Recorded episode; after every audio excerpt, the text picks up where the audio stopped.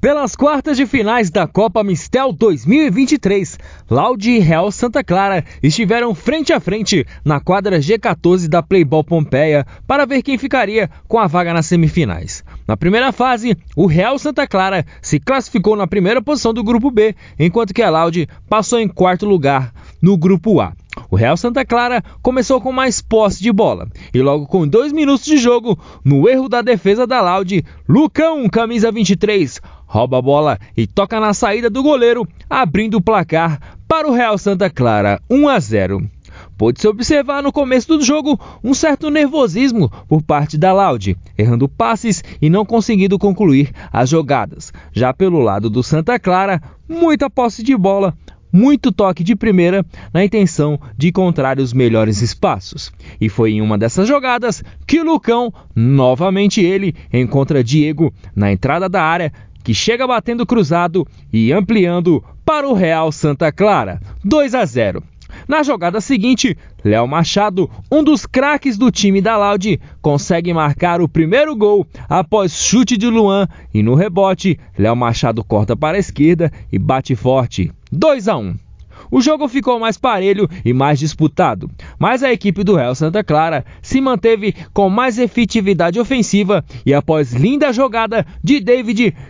pela ponta direita, que deixou a marcação na saudade, passando o Bé por cima da bola e tocando para Flávio, só tocar por cima na saída do goleiro e ampliar para 3 a 1. E o primeiro tempo terminou com vantagem para o Real.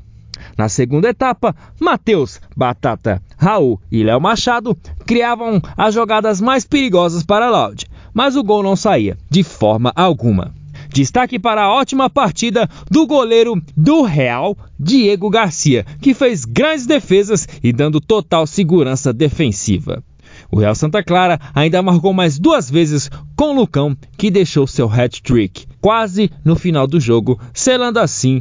a vitória por 5 a 1 e garantindo a classificação da equipe para as semifinais da Copa Mistel 2023. Para a Laude, chega ao fim a participação da equipe debutante que sonhava com seu primeiro título, pois a Laude havia feito um excelente qualify e mesmo com a classificação na quarta colocação do grupo A, na fase de grupos, o time oscilou entre boas apresentações, mas também recebeu um duro golpe após serem goleados por 9 a 2 para o Catado na última rodada. O Real Santa Clara, por sua vez, vem fazendo história e até aqui seguem invictos com 100% de aproveitamento, que agora esperam o próximo adversário que ainda será definido nas próximas semanas.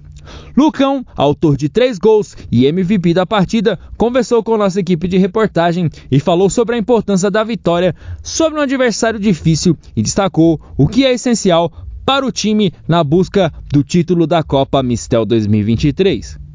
Já pelo lado da Laude, Rogério, técnico da equipe, fez um balanço sobre a participação do time na competição e o que mais pesou nessa eliminação nas quartas de finais.